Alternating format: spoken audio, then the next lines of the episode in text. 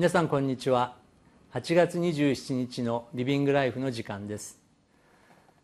サッカーのゲームで一つのチームが負けている時にハーフタイムでロッカールームで監督が励まし勇気そしてまた力が吹き返し後半で良いプレーをする時があります。今日のテキストですけれどもまずはじめに昨日の箇所の一番最後を読みます。イザヤ書の8章22節です。地を見ると見よ苦難と闇苦悩の暗闇暗黒追放されたものという言葉で終わっています。しかし神様はもう一度イスラエルの民を励ますために新しい励ましの言葉を語ってくださいます。その御言葉に耳を傾けていきましょう。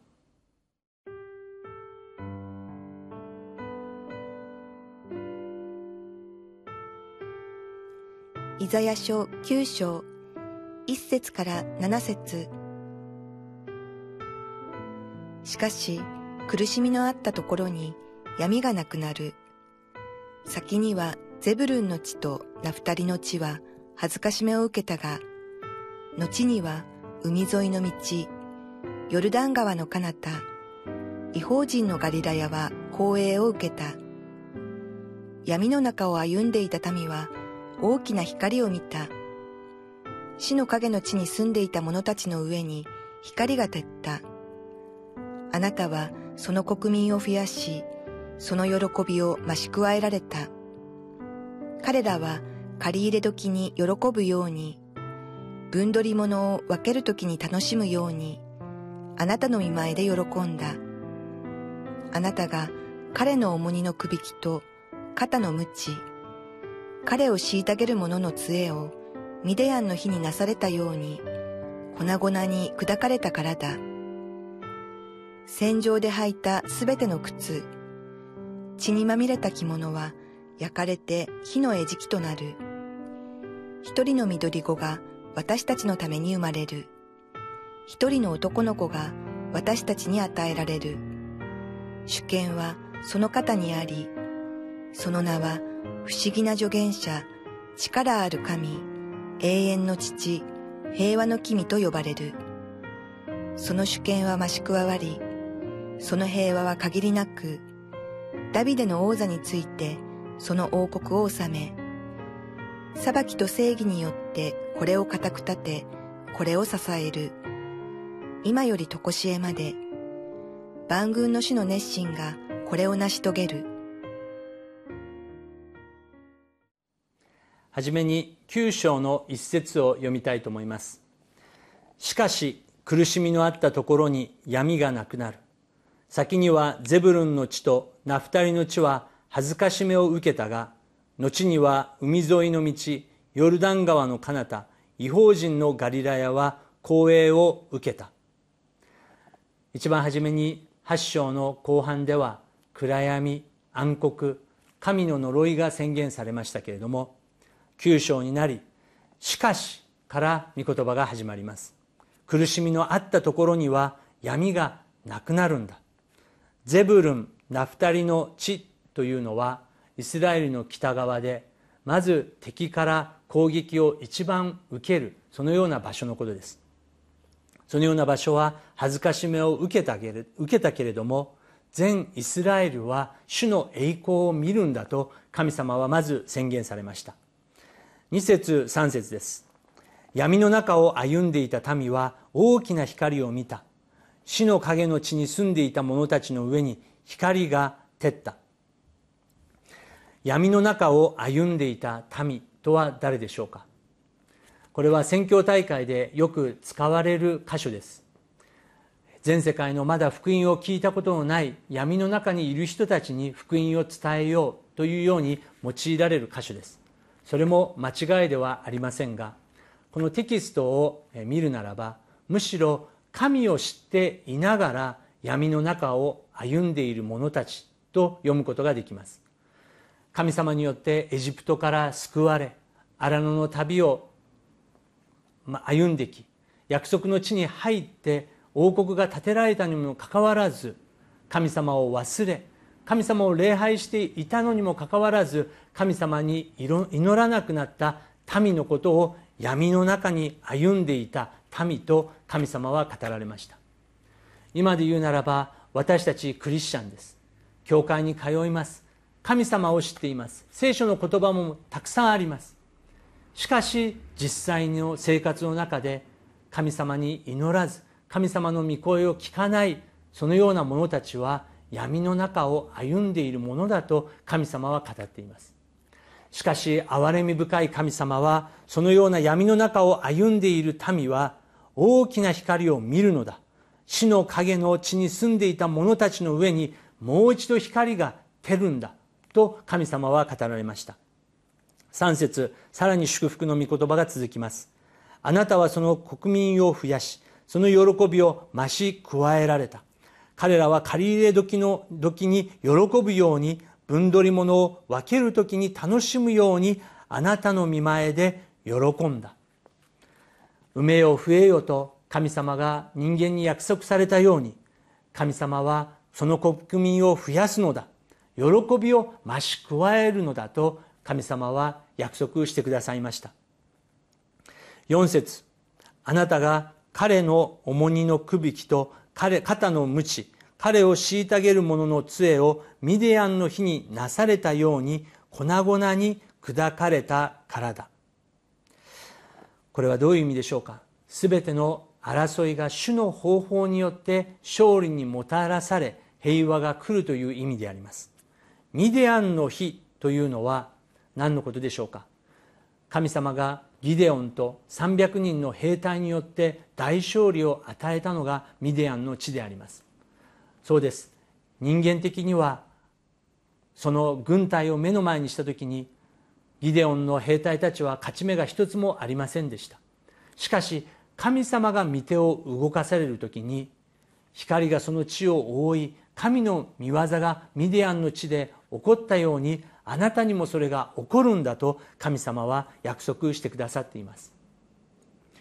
今日多くの祈り課題が私たちにありますけれどももう一度この御言葉を握りしめて祈りましょう。ギデオンの神にヨシュアの神にカレブの神にもう一度私たちはひざまずいて祈りましょう。五節戦場で履いたすべての靴血にまみれた着物は焼かれて火の餌食となる。戦いの終わりでありいやむしろ神様ご自身が戦いを終わらせ主の平和が宿るんだと主はイスラエルに約束をされました。その偉大な印が次の6節7節に出てきます。一人の緑子が私たちのために生まれる。一人の男の子が私たちに与えられる。主権はその肩にありその名は不思議な助言者力ある神。永遠の父平和の君と呼ばれる。一人の赤ちゃんが私たちのために生まれる。一人の男の子が私たちにまた皆さんのために与えられると神様はイザヤ書イザヤを通して語られました。その方はどのような方なのでしょうか。主権はその方にあり全ての主権天においても地においても一切の権威がその方の上に与えられている。そしてその名は不思議な助言者力ある神永遠の父平和の君と呼ばれる。不思議な助言者。新共同訳では不思議な指導者と訳されています。私たちは答えを求めます。そしていろいろな方法でこの世界のまた私たち人類の全ての秘密また謎を解こうとします。ある人は数式を通してある人はセオリーを通して持っている考え哲学や宗教を通してその方を探そうとします。しかしその不思議な助言者は私たちに本当に不思議な方法を通してこの方がまさに神であり私たちは生かされているんだということを教えてくださる方です。力ある神。私たちが想像できないような力を持っておられる方がこの方であります。8月は日本においては原爆記念日が2回行われます。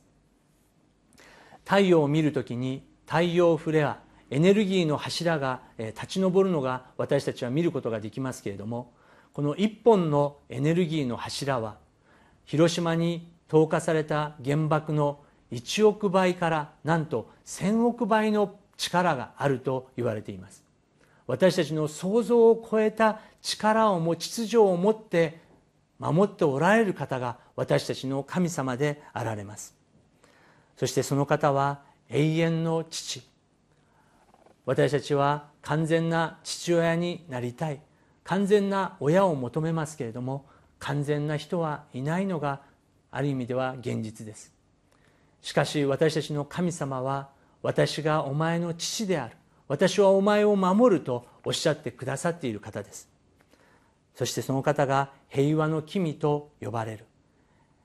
平和を完全に私たちのために与えてくださる方です。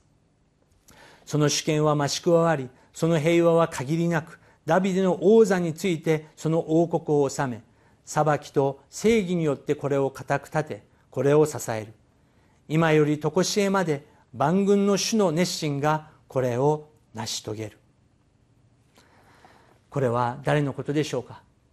死からよみがえられすべての呪い暗闇罪を打ち破られたイエス・キリストが私たちと共にいてくださるがゆえに私たちのうちに力が湧き起こり私たちの心に永遠の平和が守られるという約束であります。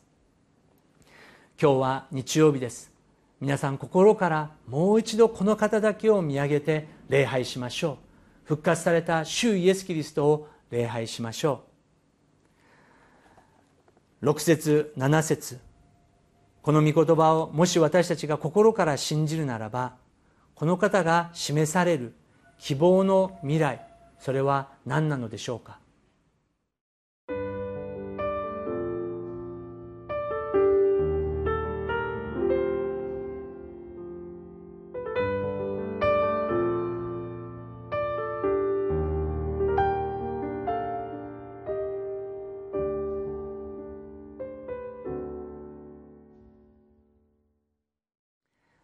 今日の QT のタイトルは「絶望の現実を逆転させる希望の未来」というタイトルです。この希望は誰でしょうか？インマヌエルイエス・キリストであります。今日この方を礼拝しましょう。教会において家族において会社においてどの場所においても問題があるとしてもこの方がおられるならば必ずこの方が勝利を与えてくださいます。一言お祈りします。インマヌエルなる主イエス・キリストよ。私たちがどこにいようともこれからどのような道に進もうともあなたが私たちと共にいてくださることを信じます。あなたを礼拝します。主イエス・キリストの皆を通してお祈りいたします。アーメン。なたのため 요리 치카구에